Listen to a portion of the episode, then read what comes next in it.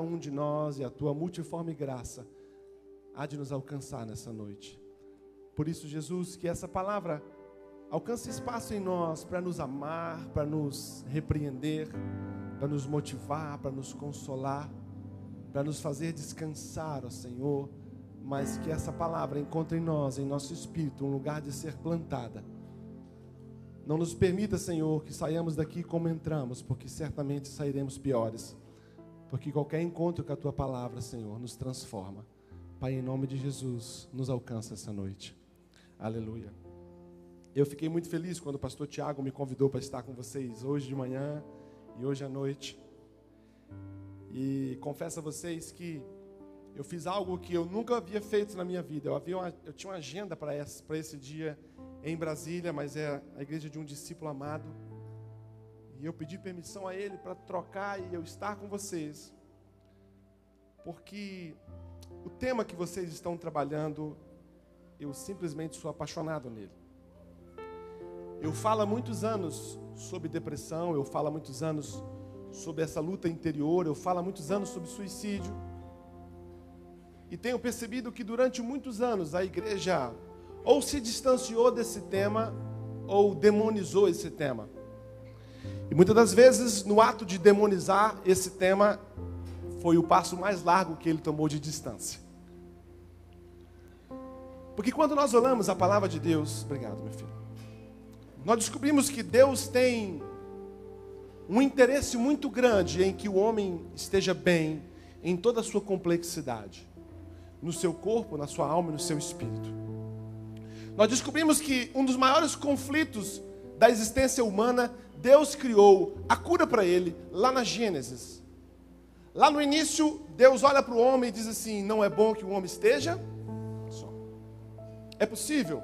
Sim. Mas Deus olha para esse estado de solidão e descobre que esse estado de solidão distancia o homem de uma vida boa. E ele vira e fala assim: Ó, oh, não é bom que se esteja só. E eu farei a ele um adjuntor, uma, um amigo, uma companheira. E ele vai conseguir vencer a solidão, tendo o eu outro, e a partir da relação com o eu outro, descobrirá que é melhor não estar só do que só. Sabe, queridos, quando a gente olha para as crises da humanidade, entre elas a depressão, a gente descobre que a, a depressão ela é a sintomase disso. A depressão ela não é um mal em si, a depressão ela é o resultado de outros males existentes. Quem fala sobre uma vida depressa, ou quem fala sobre andar de braços dados com a tristeza profunda, quem fala de enxergar uma vida tão linda e não enxergar nela beleza, nós não estamos falando de um mal em si que se chama depressão, nós estamos falando de um resultado de outros males, que a somatória deles é estar depresso. Muitos de nós enxergamos esse estado emocional à distância, até o momento em que alguém próximo dele é acometido. Para vocês terem uma ideia, no Brasil, 30 pessoas se suicidam por dia. No mundo, a cada oito segundos, alguém tira sua vida. Enquanto eu digo essa frase, mais um se foi. Enquanto temos 30 suicídios, nós temos mais de 180 tentativas que não deram sucesso. E durante muitos anos eu tenho falado sobre isso e vejo a igreja que se distanciou desse assunto até que esse mal chegou ao alto clero. E esse mal chegou às lideranças e hoje a gente se assusta quando a gente vê notícia de um pastor tirando a sua vida. Nesse ano nós já temos 10 Dez homens que defendem a fé como eu e que você defende, em algum momento da sua existência, se auto-bocoitaram e tiraram sua vida. Quem olha passos largos, vira e diz assim: Mas alguém precisa não amar a vida para tirá-la. Deixa eu dizer uma coisa para você, queridos: esse conceito é equivocado. Quem está em depressão, ele ama muito viver mas ele ama muito viver, muito, muito mesmo. O grande problema é que ele não consegue separar o mal que há dentro, e esse mal ele é refletido em dor, e se torna impossível estar vivo e num bem tão precioso chamado viva, vida conviver com a dor. Eu amo viver, mas eu não consigo viver e fazer que a minha existência, a minha vida, seja a experiência com essa dor. E de repente a única forma que algumas pessoas acham para se livrar da dor é se livrar da vida. Eu já tive acesso a algumas cartas de pessoas que se suicidaram. Você descobre que há na carta um amor profundo a quem fica. Filho do pastor Daniel Mastral, de 17 anos, que tirou a vida recentemente, ele estava planejando fazer isso no Natal e descobriu: não, não farei no Natal porque eu mancharei o Natal dos meus pais pelo resto da vida deles. Eu vou esperar um pouco mais. Sabe, queridos, há quem olha para a depressão e enxerga na depressão um mal em si só e não descobre que a depressão ela é o resultado de outros males. Eu essa manhã falei sobre a infelicidade, sobre a incapacidade de reconhecer na vida que se tem o direito de ser feliz. Mas não só a infelicidade é geradora da depressão, a ansiedade é geradora da depressão, as frustrações são geradoras da depressão, e você vai descobrir que a depressão sempre será o resultado da má gestão de algum período da sua vida. A depressão ela não vem como um pássaro e pousa sobre você e ela se instala. Ela é uma semente que é plantada em algum momento da sua vida e essa semente vai sendo gerada e de repente quando você menos imagina, essa semente chamada frustração, essa semente chamada dor, essa semente chamada é, traição, ela enraizou tanto em você que você tornou-se um ser humano incapaz de enxergar na vida a bondade que a vida tem. E dentre tantas experiências, hoje eu quero falar sobre uma que é uma experiência que todos nós, não importa a sua idade, não importa seu grau de instrução, é uma experiência que você passará por ela. Há algumas pessoas que estão aqui hoje, sentadas nessa noite, elas estão passando por ela. E você vai descobrir que essa experiência, ou você sai dela melhor, ou você não sai dela. Eu quero falar nessa noite sobre dores. Sabe, queridos, falar sobre dores é, é incômodo. Porque falar sobre dores é tocar em algum momento da sua história em que você faz questão de dele não se lembrar. É engraçado que as dores elas acomedem todas as pessoas da sociedade. É impossível você viver sem que em algum momento da sua vida você passe pela dor. Somos a geração mais infeliz do mundo porque somos a pior geração no que tange a gestão das nossas dores. As dores batem nas nossas mãos e elas parecem que são algo que é inipalpável.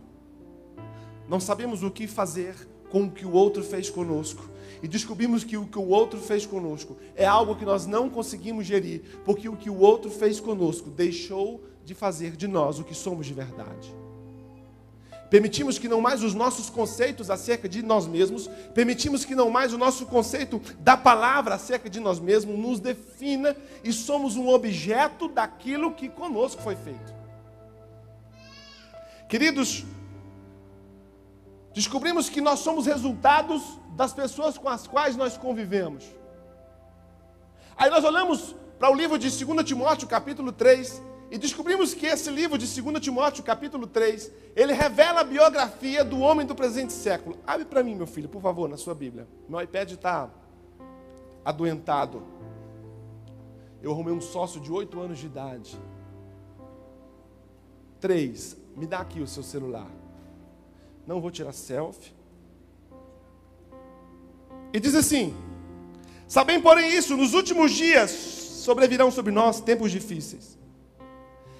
Ele diz assim: olha, os tempos dos últimos dias serão difíceis. Por causa do tempo? Não. Por causa de Deus? Não. Porque o homem determina o tempo. E ele diz assim: porque os tempos serão difíceis? Pois os homens serão egoístas, avarentos, jactanciosos, arrogantes, blasfemadores, desobedientes aos pais, ingratos, irreverentes, desafeiçoados, implacáveis, caluniadores, sem domínio de si, cruéis, inimigos do bem, traidores, atrevidos enfatuados, mais amigos dos prazeres do que amigos de Deus. Uau! Ele traz adjetivos sobre o homem do presente século. E nós sabemos que nós somos resultados do meio em que nós vivemos. E deixa eu dizer uma coisa para vocês, irmãos: é impossível conviver com o homem com, essa, com esse adjetivo sem que dessa relação gere em nós dores. Dores, dores, dores. E eu quero falar hoje sobre dores. Sabe, queridos, quais são suas dores? A de nós que viramos as costas para as nossas dores. Mas quando o homem vira as costas para a sua dor e caminha, é a pior escolha que ele faz, porque enquanto ele caminha de, de costas viradas para a dor, a dor te persegue. Quais são as suas dores? Quais são as dores que você carrega no peito? Quais são as dores que você trouxe? Ou quais são as dores que trouxe você. Sabe, queridos, as dores de cada uma são diferentes, mas elas são iguais na sua forma. A dor é um negócio engraçado. A dor, elas são iguais na sua forma. As dores, elas são imprevisíveis. As dores, elas simplesmente chegam.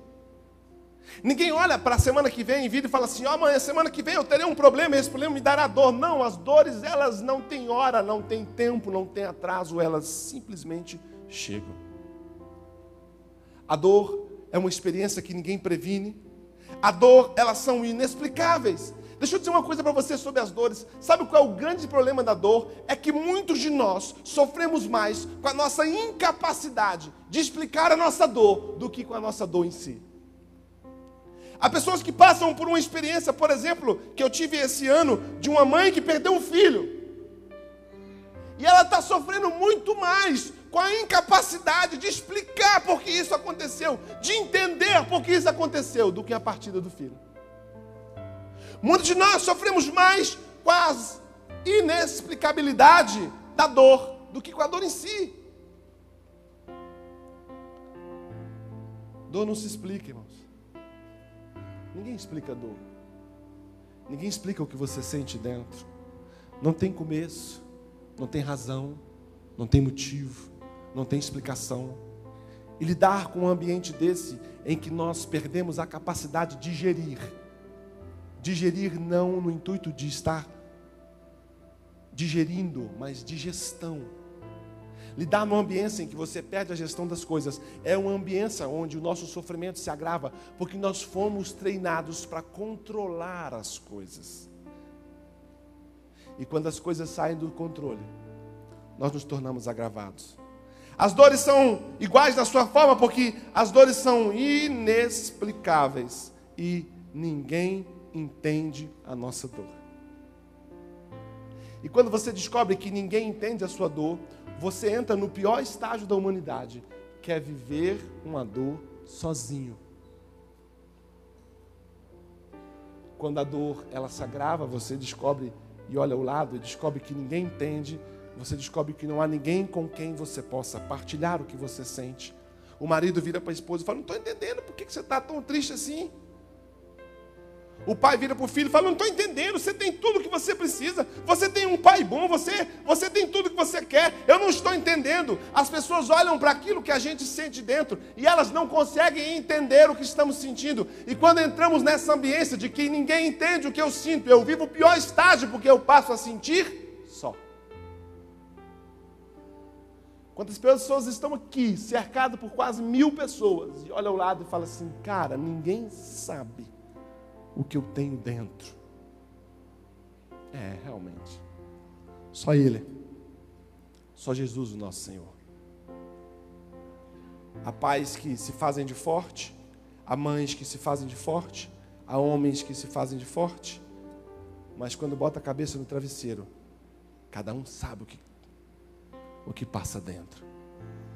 As dores são interessantes porque existem dores que a única coisa que a gente pode fazer por ela é senti-las. E quando a gente entra no estágio onde a única coisa que a gente consegue fazer por uma dor é senti-la, é o pior estágio, porque essa dor questiona a nossa fé. Essa dor bate na porta da sua fé e ela vira e fala assim: cadê a cruz? Cadê Jesus? Cadê o sangue? Cadê todo o plano de salvação? Cadê o Deus a quem você diz que você serve? Por que os olhos desse Deus a quem você diz que você serve não conseguem ser postos na sua dor?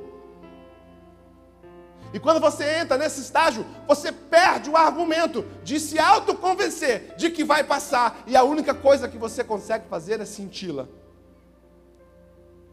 Existem dois tipos de dores: aquelas que, quando acabam, nos ensinam algo, e uma dor inútil. E a dor inútil, querido, vou falar sobre ela, é aquela dor que a gente se apega. Sabe, queridos, o que as dores podem fazer contigo? O grande problema não é a dor, é o que a dor pode fazer contigo. A primeira coisa é que as dores roubam de nós a possibilidade de ser feliz. Quando alguém está imerso em uma dor, nada que acontece à volta toma os seus olhos, senão a dor que acontece dentro.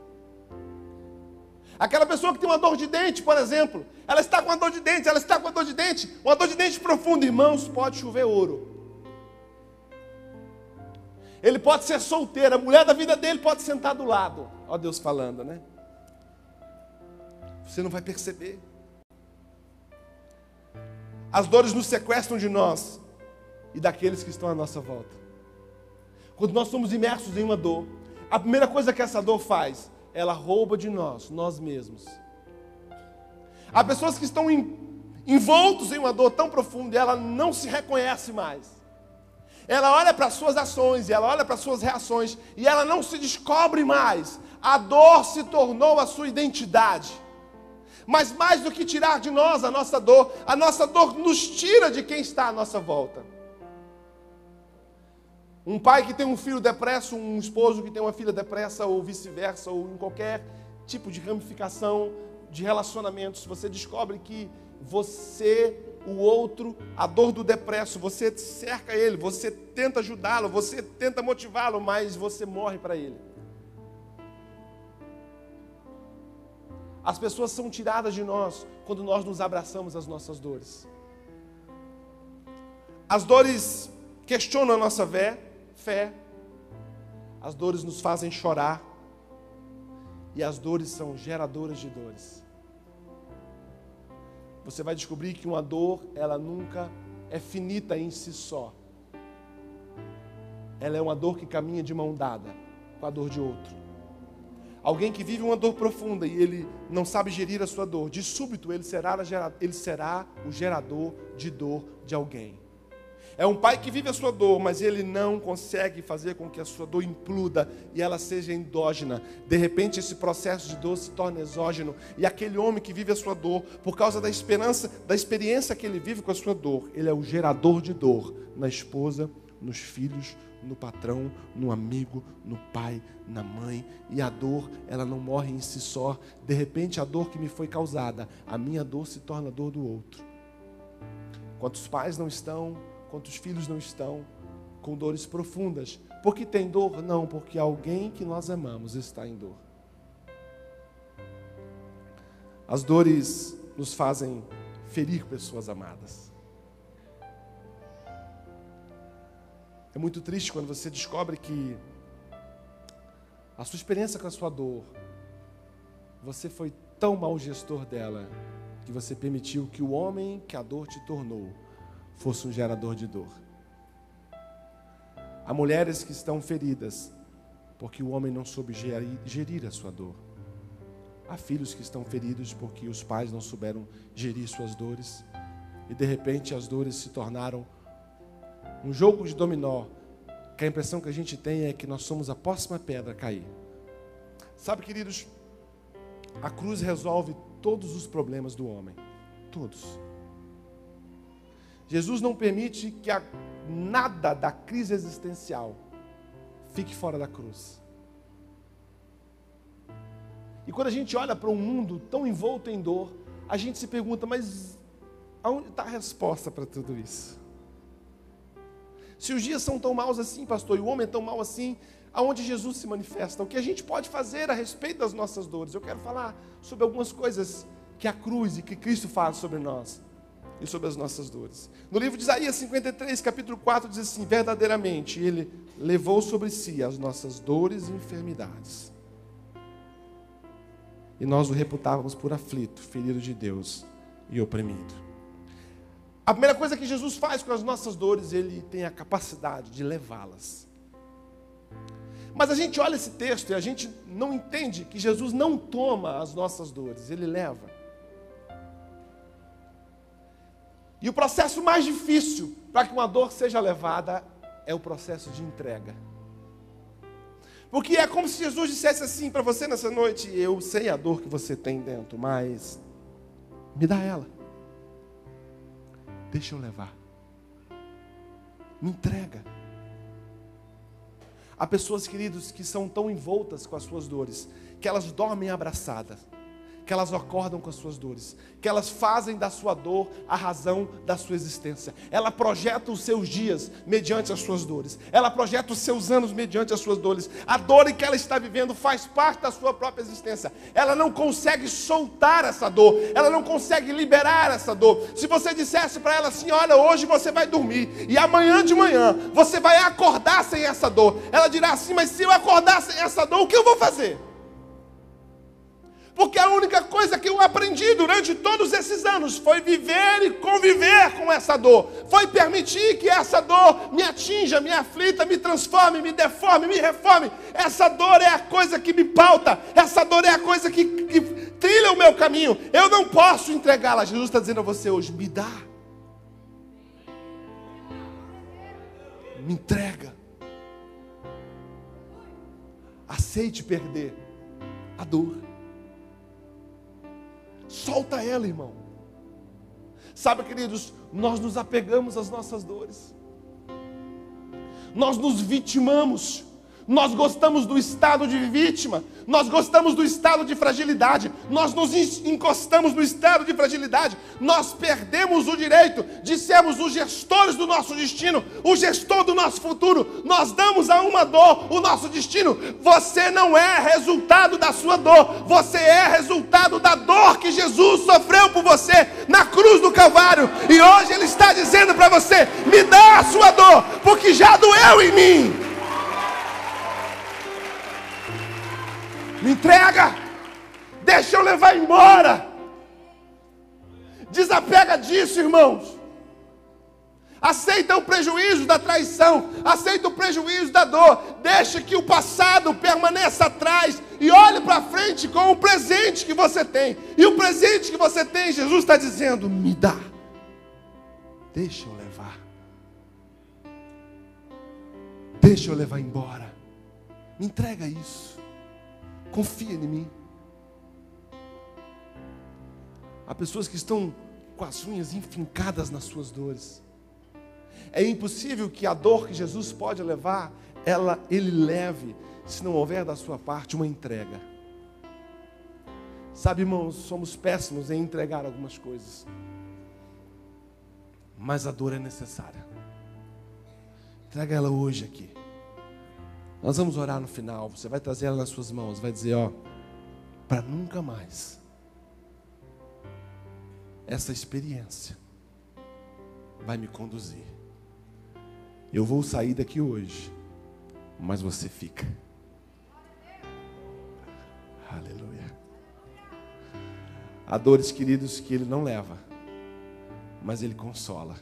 No livro de João, capítulo 14 versículo 26 diz assim: Mas aquele consolador, o Espírito que o Pai enviará em meu nome, esse vos ensinará todas as coisas e vos fará lembrar de tudo quanto vos tenho dito.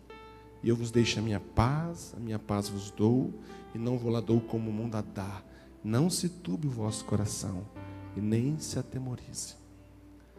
Há dores que ele não vai levar, mas ele vai consolar. Agora, consolar é chorar com. Sabe por que muitas pessoas não conseguem serem consoladas por Deus? Porque o consolo é parte, o consolo é realizado pela aproximação. O consolo só é possível quando alguém está com. E o estado de estar com é um estado que muitos de nós nos afastamos dele. Sabe, queridos, a coisa mais preciosa, eu sempre diz, diz, digo isso, o maior milagre de Deus são os homens. Você tem do seu lado alguém fantástico, fantástico. Você não tem noção. Para que Deus console você, você vai ter que aprender a permitir que alguém se aproxime. Porque o pior estágio da nossa dor é quando a gente se isola e a gente vive essa dor por dentro, a gente não permite que ninguém se aproxime. Acreditando que essa postura é uma autodefesa, mas a autodefesa, irmãos, ela passa pelo amor. E você vai aprender que se você não se amar, você não permitirá que ninguém te ame também. E a maior força do consolo de Deus é a experiência com o amor. Para você ser consolado, você vai ter que baixar a guarda e deixar que alguém seja com você. Para você ser consolado, querido, você vai ter que aprender que a sua dor não te faz menor, que a sua dor não te faz uma pessoa vergonhosa, que o seu trauma, que o seu estupro, que a sua violência sexual, que o seu roubo, que o seu adultério, que a sua traição. Pastor, o que é isso? Ah, isso acontece lá do outro lado da cidade, aqui não. Isso não te faz nada além de gente. Você vai precisar aprender a permitir que alguém se aproxime. Sabe por quê, queridos? Porque na vida você pode ser o que quiser ser. Mas Deus vai te ensinar que mesmo em Deus, você podendo ser tudo, ninguém pode nada sozinho. Ninguém nasceu para ser independente. Nada faz sentido em si mesmo. Você vai descobrir que o maior instrumento da cura de Deus vai ser um abraço de alguém. O maior consolo de Deus vai ser um frango caipira que alguém vai fazer para você. Ó Deus, animaram, né? Animaram, né? Se tivesse piqui, então vocês estavam orando em línguas. Olha aí, ó. Olha aí. Permita ser com alguém, queridos. Partilhe essa dor com alguém. Não que o fato de partilhar fará com que essa pessoa assuma a sua dor, mas fará com que você assuma a gestão dessa dor. Deus tem um consolo para você, e o consolo de Deus para você se chama outra pessoa igual a você. Deus vira para o homem e fala: Você não vai estar só. Mesmo cercado de animais, escute algo que eu vou lhe dizer, não se escandalize. No quesito relacionamento, Deus é pouco. Deus não nos é suficiente. E é o próprio Deus que diz isso. Deus vira e fala: O homem tem a mim todos os dias, na, geração, na viração do dia. O homem tem tudo o que ele precisa. Ele está no melhor lugar que ele precisa. Mas, mesmo a despeito de me ter, e mesmo a despeito de ter tudo, ele precisa de alguém igual a ele, para que ele vença a solidão. Você precisa de mim, e eu preciso de você. Precisamos uns dos outros, irmãos. O consolo de Deus está entre nós. E é o Espírito Santo de Deus que ressuscitou Jesus dentre os mortos, que habita em você, que será o consolo para alguém. Há dores que Ele quer consolar, mas Ele está dizendo assim: me deixa chegar perto. Sabe o que é intimidade, irmãos? Intimidade é se aproximar o bastante para conseguir enxergar dentro. Tenha intimidade com pessoas preciosas. Deixe que alguém se aproxime de você, ao ponto de conseguir enxergar o que tem dentro. Aí você diz assim: Mas no mundo em que nós vivemos, pastor, os meus defeitos podem fazer com que eu não seja aceito. Irmãos, a nossa convergência sempre deve ser maior que a nossa divergência, porque se a nossa divergência são as nossas falhas, os nossos pecados, a nossa convergência é Cristo. E quando a nossa convergência é maior que a nossa divergência, não importa as nossas diferenças, nós sempre seremos um em Cristo Jesus, nosso Senhor. Tenha intimidade com alguém que seja instrumento de consolo. Sabe, queridos, nós nos isolamos e isso não é saudável. Não entre nessa igreja e saia sem ser percebido. Não entre nessa igreja e saia sem ser atendido. Não entre nessa igreja e saia sem ser abraçado. Não entre nessa igreja e saia sem levar alguém contigo. Porque essa não é a finalidade do culto. A finalidade do culto é que você entre aqui e saia com o meu melhor em você. Há pessoas aqui, irmãos, que podem ser a cura de Deus para você. Olha ao seu lado, olha ao seu lado, olha quanta gente linda que a gente tem aqui. Quanta gente preciosa a gente tem aqui. Há pessoas aqui dentro que têm a resposta para suas perguntas, há pessoa aqui dentro que tem um remédio para a sua cura, há gente aqui dentro que tem um abraço poderoso, há gente aqui dentro que tem um abraço milagroso e você não sabe, há gente aqui dentro que os braços dele parecem os braços de Deus. Quer, quer ver? Fique de pé em nome de Jesus. Vamos. Aleluia. Olhe para mim. Quantos querem ser usados por Deus nessa noite? Diga amém. Então curve seus olhos. Feche seus olhos. Pai, Espírito Santo de Deus, eu sei que o Senhor está entre nós e tu tens um poder maravilhoso de fazer coisas maravilhosas. Que o Senhor fale com os teus filhos agora e que haja entre nós abraços de consolo e de, de amor. Direciona-nos, ó Deus, para abraços poderosos em nome de Jesus. Agora olhe para mim. Olha a sua volta. Escolha alguém a quem dar um abraço bem gostoso.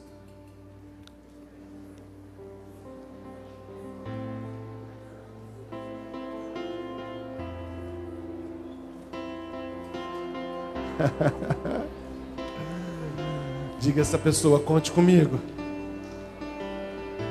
Ele está aqui. Diga assim: Ei, Talvez eu não possa fazer nada por você no dia da sua dor, mas eu tenho um abraço caloroso para lhe dar. Se houver duas pessoas que você acha que elas precisam do seu abraço, saia do seu lugar e dê um abraço. Eu não sei porque até agora eu não ganhei um abraço. Meu Deus do céu, Senhor, fala com um filho poderoso. Esse não vale, que esse eu trouxe. Vou dizer que é marmelada. Esse está comigo.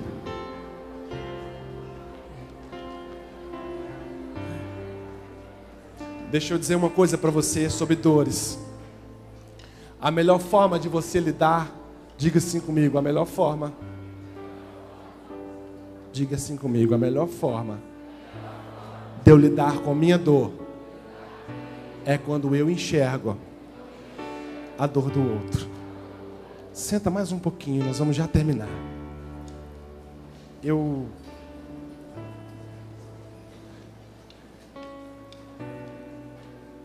quando nós nos emergimos na nossa dor. Deixa Deus fazer, irmãos, fiquem tranquilos. Se no meio do culto você quiser levantar e dar um abraço em alguém, você está liberado. Às vezes Deus falou com você aí. O seu Francisco está lá atrás, perdeu a filha essa semana. Corre lá nele. Eu passei uma experiência é, essa, esses últimos meses em que eu até fiz um vídeo essa semana. Quem não me segue nas redes sociais, dá essa moralzinha aí. Cláudio Romero Oficial. Eu solto materialzinho toda semana. Eu contei que eu tive uma experiência em que, aos olhos de qualquer um, o extrato meu seria assim: você perdeu tudo. Mas a matemática de Deus ela é impressionante, porque a matemática de Deus, a gente é melhor dar do que receber a gente multiplica enquanto divide. E Deus nos ensina a fazer conta, porque se eu dissesse para algumas pessoas a experiência que eu tive os últimos meses, a pessoa diria assim: você perdeu tudo. Você perdeu seus carros, você perdeu seus móveis, você perdeu tudo. Você vai ter que começar do zero. Mas você aprende que a sua dor se torna insignificante quando você enxerga a dor do outro. Nossa amiga perdeu um filho. E quando eu olho para tudo que eu perdi e eu olho para a única coisa que ela perdeu, eu descubro que eu não perdi nada. E que eu me torno indigno de chorar a minha dor, porque eu preciso chorar a dor do outro. A melhor forma de você lidar com a sua dor é você enxergar a dor do outro. E quando você enxerga a dor do outro, você vai descobrir que você não teve dor. Deus te livrou da dor. Dor está tendo ele. Dor, queridos, é um ponto de vista, da vista de um ponto. O problema é que quando nós temos o ponto de vista, da vista do ponto da nossa realidade, e nós dispensamos a realidade do outro, a nossa dor se torna a única dor do lugar. Você vira e fala assim: você não sabe o que eu estou passando aqui. Ei, tem gente passando coisa pior. Quando Deus não consola as nossas dor, dores, Ele nos dá algo chamado graça para suportar. No livro de 2 Coríntios 12, 7 diz assim: Para que não me exaltasse pela excelência das revelações, foi-me dado um espinho na carne, a saber, um mensageiro de Satanás, para me esbofetear, a fim de não me exaltar. Acerca do qual três vezes eu orei ao Senhor para que se desviasse de mim. E ele me disse: A minha graça te basta, porque o meu poder se aperfeiçoa na fraqueza. De boa vontade, pois, me gloriarei nas minhas fraquezas, para que em mim habite o poder de Cristo. Por isso sinto prazer nas minhas fraquezas, nas injúrias, nas necessidades, nas perseguições, nas angústias, por amor de Cristo, porque quando eu estou fraco, eu sou forte. Uh! Escute só, Paulo revela dois tipos de experiência de dor. A primeira é a dor física, a segunda é a dor moral. Ele vira e fala assim: Eu sinto como se um espinho me fosse enfiado na carne. E o grande problema não é o que o espinho faz na carne, mas o que o espinho faz na honra, porque eu me sinto como se o meu inimigo todos os dias batesse a minha porta e me desse um tapa na minha cara. Um tapa na cara, queridos, não dói no rosto. Um tapa na cara dói no moral. Um chute na canela dói muito mais do que um tapa na cara. Fisicamente falando, mas moralmente falando. Paulo diz assim: mais do que a dor que eu sinto, o meu moral está abatido. Há dores que não são físicas, mas são dores morais. E há dores, queridos, que ele não tira, que ele não consola, mas ele vira e fala assim: fica tranquilo, porque você vai conseguir suportar. E Paulo, irmãos, Paulo vira para Deus e fala: pô, Jesus, brincadeira, tira de mim. Primeira vez nada, segunda vez nada, terceira vez nada. Deus vira e fala assim: Paulo, não vou tirar. Mas se abrace a graça que você dá conta. Pastor, não sai, não sai. Mas o fato de não sair não significa que ele não está aí contigo. O fato dessa dor não ir embora não significa que a graça dele te sustenta dia após dia. Deus dará a você e será em você a força suficiente para chegar lá. A graça de Deus te basta. Há dois grandes motores poderosos de Deus: é a graça e a misericórdia. A graça é quando Deus nos dá aquilo que nós não merecemos, e a misericórdia é quando Ele não nos dá aquilo que merecemos. Por isso a palavra do Senhor vira e fala assim: As minhas misericórdias se renovam day by day, dia após dia, dia após dia. Deixa eu dizer uma coisa para você, meus queridos. Há em você um poder de Deus que vai te manter de pé. Pastor, parece que o mundo está acabando. Só parece. Quando caminhamos, irmãos, eu sempre digo isso: o destino não é tão importante se o caminho não nos transforma. Há pessoas que têm um destino fantástico, mas o caminho que você está passando é exatamente o período de transformação para que você esteja apto para o seu futuro. Deus não se esqueceu de você, Deus não te abandonou, Deus te deu uma ferramenta poderosa chamada graça. E a graça, irmãos, é um pulo que se faz e a gente se joga. A graça existe, irmãos, ela é palpável. Há um poder invisível de Deus que te sustenta, que te mantém de pé. E Paulo diz assim: porque quando estou fraco, ele faz duas menções poderosas: que o estar e o ser não são a mesma coisa. O seu estado de estar não denota o seu ser. Ele vira e fala assim: por quando eu estou fraco, eu sou forte. A força do ser nunca estará no estar. Não importa em que estado você está, não importa em que condição você está, o que importa é que você é. E a Bíblia diz que você é strong, forte. Uh! Há uma força em você, e se Deus acredita que essa força há em você, você também deve acreditar. Você é forte. Você é forte o suficiente para passar por isso, você é forte o suficiente para chegar lá, e isso não será suficiente para tirar a vida de você. Pega na mão desse irmão que está do seu lado aí. Diga assim para ele: Você não tem noção da força que você tem. Vira para o outro irmão e fala assim: Ei, se você descobrisse a força que você tem, ah.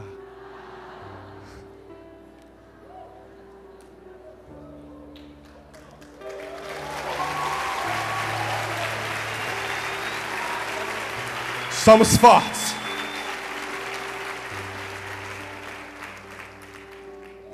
Tomei muita pancada nos últimos dois anos.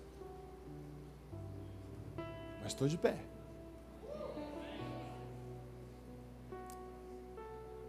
Nas coisas simples a gente enxerga a graça. Nas coisas grandes a misericórdia. Mas não deixe de enxergar. Porque Deus está aí. Contei de manhã uma experiência. Vou contar de noite. Quem não veio de manhã, perdeu. A última experiência que a gente teve, a gente veio de um país voltando para o Brasil e lá a gente perdeu todas as coisas. E na volta eu vim na frente, eu vim orando, falei, meu Deus, vim na frente só até o aeroporto. Falei, Senhor, não tem lógica, que pancada feia foi essa? Minha mulher, meus filhos, como é que eu vou fazer? no Brasil, me dá uma resposta, me dá um retorno, Senhor. E eu de oração, aí eles chegaram, irmão Jururu, foram para um canto lá, parecia até indigente. Foram para um canto, um monte de mala. Aí eu falei, me dá os passaportes aí, deixa eu fazer o check-in. E quem fez viagem internacional sabe que o check-in, você põe um passaporte, ele é automático. Aí eu coloquei o passaporte, cinco passagens, ok. Onze malas, ok. Aí ele imprime a etiquetinha da bagagem.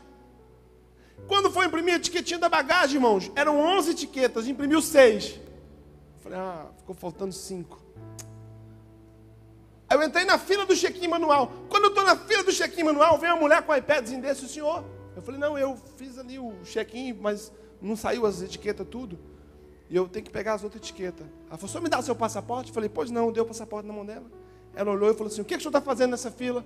Não, eu, eu, eu, já te falei, eu imprimi a etiqueta ali, não saiu tudo. Eu quero fazer as outras cinco. Eu falei, não, o senhor está viajando de primeira classe. Falei, pois é. Cabeça essa minha, meu Deus. E aí? Não, sua filha é aquela ali. Mas e os outros? Todos estão de primeira classe. Falei, Só um minutinho, senhora, por favor. Dá o passaporte aqui. Aí fui, fiz a rodinha, rodinha, rodinha, rodinha. Galera, vocês faz cara de rico agora. Vocês finge que é rico, finge que é rico, pelo amor de Deus, não vão passar vergonha não. Nós vamos viajar de primeira classe. Sabe, irmãos? Fomos para a fila de primeira classe. O povo da primeira classe começou a rir da gente, porque primeira classe viaja com a marinha de mão. Nós chegamos, foi com as malonas, irmão. Onze malas. Pá, o menorzinho chega, estava agitado. E tal, primeira classe, tal. Aí a mulher falou, eu saí, ela falou, seu ticket. Eu falei, meu ticket da sala VIP. Eu falei, ah, tinha esquecido. Quando nós estamos saindo para a sala VIP, a mulher estava com um bolo. Eu falei, amor, joga esse bolo fora, pelo amor de Deus. Nós temos que pagar de rico. Não dá para nós entrar nessa salinha com bolo, irmão. Aí ela jogou o bolo fora. E sabe o que acontece, irmãos? Mesmo a despeito de tudo que eu havia passado, eu consegui enxergar o cuidado de Deus. E aí, irmãos, eu resolvi celebrar a primeira classe. Mas e as coisas que você perdeu? Sobre as coisas que eu perdi, eu não posso mais fazer nada, mas eu não vou permitir que aquilo que eu perdi estrague aquilo que eu tenho agora, porque aquilo que eu tenho agora é o que eu tenho agora. Aleluia! Glória a Deus! A última coisa, João 14, 26, 27 diz assim: Tenho-vos dito isso, estando convosco. Versículo 27. Eu vos deixo a minha paz e a minha paz vos dou, e não vou lá dou como o mundo a dá. Não se turbe o vosso coração, nem se atemorize. Deixa eu dar um conselho para você, para encerrar e orar contigo. Viva sua dor em paz. Sabe, queridos, a gente permite que a dor nos roube a paz. Pastor, estou em luta, vive em paz, queridos. Por que, pastor, que eu devo viver em paz? Porque nenhuma dor é o final. E a Bíblia diz que ele nos fez mais que vencedor em Cristo Jesus. Há um destino para você e esse destino não contempla essa dor. Há um futuro para você e esse futuro não contempla essa dor. Então, seja lá a dor que você está sentindo, nós precisamos aprender a viver as nossas crises em paz. Pouca coisa tem roubado a nossa paz. Pouca coisa tem roubado o nosso sossego. Pouca coisa tem tirado de nós o direito de celebração. Eu sempre falo isso, vou dizer uma coisa para vocês. Na dor, o choro é inevitável. Escute só, na dor, o choro é inevitável, mas o riso é uma opção. Se você perder seu pai hoje, não tem jeito, você vai chorar. Mas o riso é uma opção. Sabe o que a gente descobre? Que a gente celebra muito pouco. Eu poderia ter entrado nesse avião e ter dito assim: ah, foi coincidência, ah, foi bobeira. Celebre, irmãos. Ah, glória a Deus, eu fiz um regime agora de segunda a sexta-feira. Eu perdi 500 gramas. Uhul! Vamos celebrar, vamos fazer um churrasco. Vai ganhar de novo, não tem problema. Não tem problema. A gente perdeu, irmãos, o direito de celebração. A gente faz aniversário e não celebra. A gente faz aniversário de casamento e não celebra. A gente faz aniversário de primeiro beijo e não celebra. A gente faz aniversário de não estar tá beijando e não celebra também. Celebra, irmão. Vai que alguém tem misericórdia de você.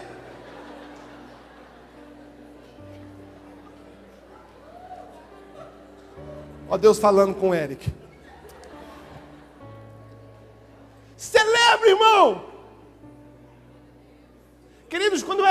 A gente celebrava tudo. Quando eu era menino, a gente ganhava um tênis. Um tênis, irmão. Minha mãe não deixava usar. Eu sou encabulado com a minha esposa. Cara, minha esposa, a gente entra na loja, ela compra um sapato, ela sai da loja com um sapato novo. Eu fico, amor, mas você já vai usar? Ué, eu comprei para usar. Irmãos, eu sou uma cerimônia. Eu tenho um altarzinho lá em casa, eu ponho um sapatinho no altar. Eu fico pensando num momento especial para usar o sapato. Aí fico pensando, às vezes eu compro um sapato, 42, ponho lá, não uso. No outro dia eu morro, a mulher casa, o novo marido vem e usa meu sapato novo. Nunca mais eu fiz um compromisso comigo. Celebra. Vambora, irmão. O que aconteceu? Ah, pastor, arrumei um namorado. Quem é? Esse aqui. É feio demais. Mas celebra, celebra, irmão. Vambora. Ser fiel no pouco, quem sabe o muito não chega.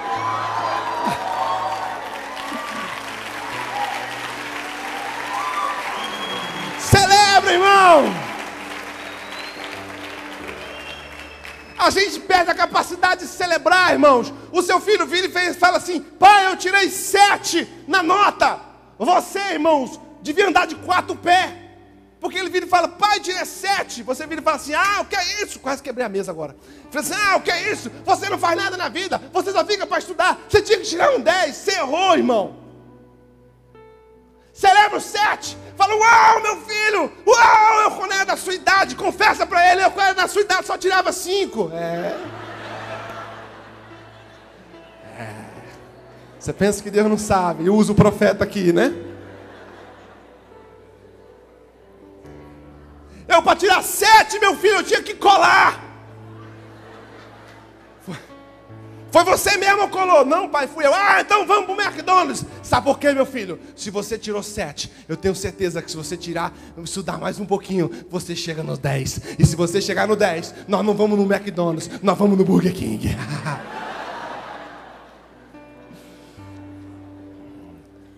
Davi fala assim: Senhor, Luke, é, olha aqui. Senhor, ensina-me a contar os meus dias. Sabe por quê, irmãos? Porque nosso extrato de vida é de ano em ano. Quando nós contamos de ano em ano, a vida é curta. Porque você terá 70 celebrações no máximo. E a cada ano você vira e fala: Obrigado, Deus, pela vida. Mas você viveu day by day. Você viveu dia a dia. Você tem que aprender a contar o dia. Você tem que levantar amanhã, queridos, e ter 24 horas de razões para celebrar. Celebre, queridos. Nós precisamos aprender, irmãos, a celebrar as pequenas coisas e as grandes também. Porque o choro e a dor, quando chega, ele não é opcional. Celebre. Viva a sua dor em paz. Celebre, irmão. Ah, pastor, estou devendo. Você e mais 50% da população. Sai daqui, vai no cachorro quente, querido. Pastor, é cinco conto. Tu paga tua dívida com cinco conto, miserável.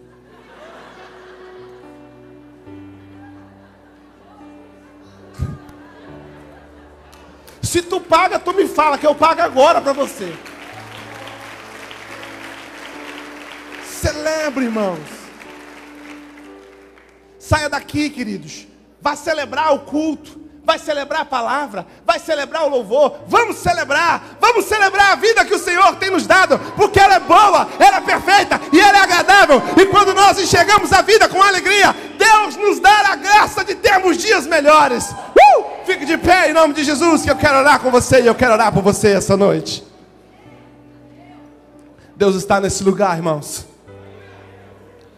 Diga assim comigo: tudo preciso para ter uma vida boa e feliz. Eu já tenho.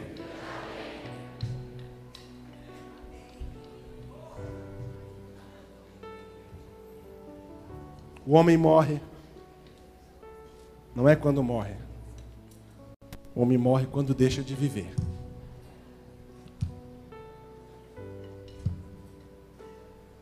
Muitas pessoas estão olhando para quem morreu estão dizendo: acabou.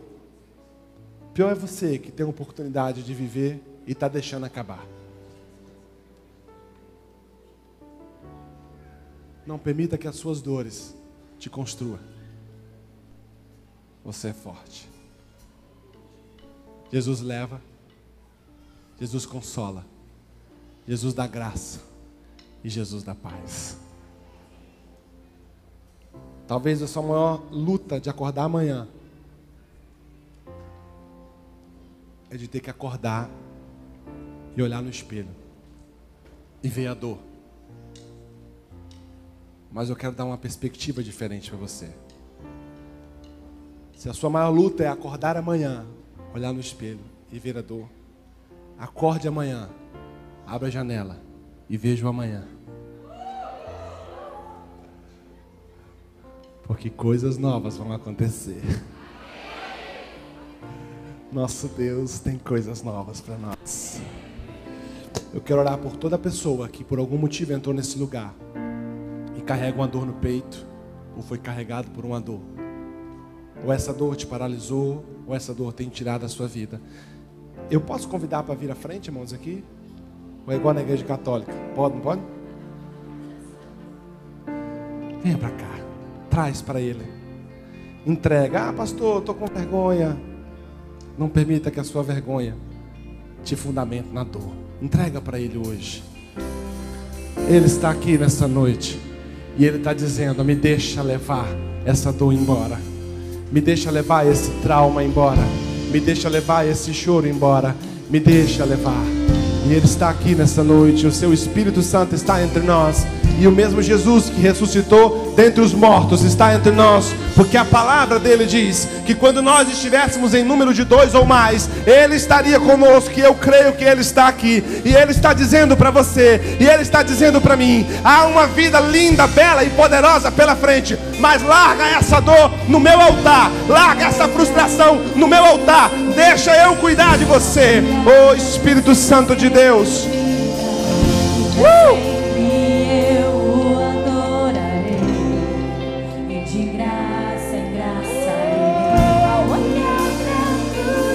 Paramassori Calabahas. De Jesus. E de graça em graça irei. Ao olhar pra cruz eu sou livre. Ao olhar pra Jesus Aleluia. Vida. Pra sempre eu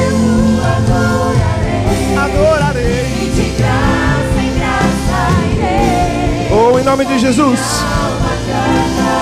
Em nome de Jesus. Sobre toda dor, Pai. Sobre todo trauma, Senhor. Sobre toda mancha que foi colocada. Sobre toda decepção, Senhor. Sobre toda frustração, Senhor. Sobre toda traição. Sobre todo abuso. Nós declaramos agora o poder de Deus. O poder de Deus. O poder de Deus. A mão poderosa.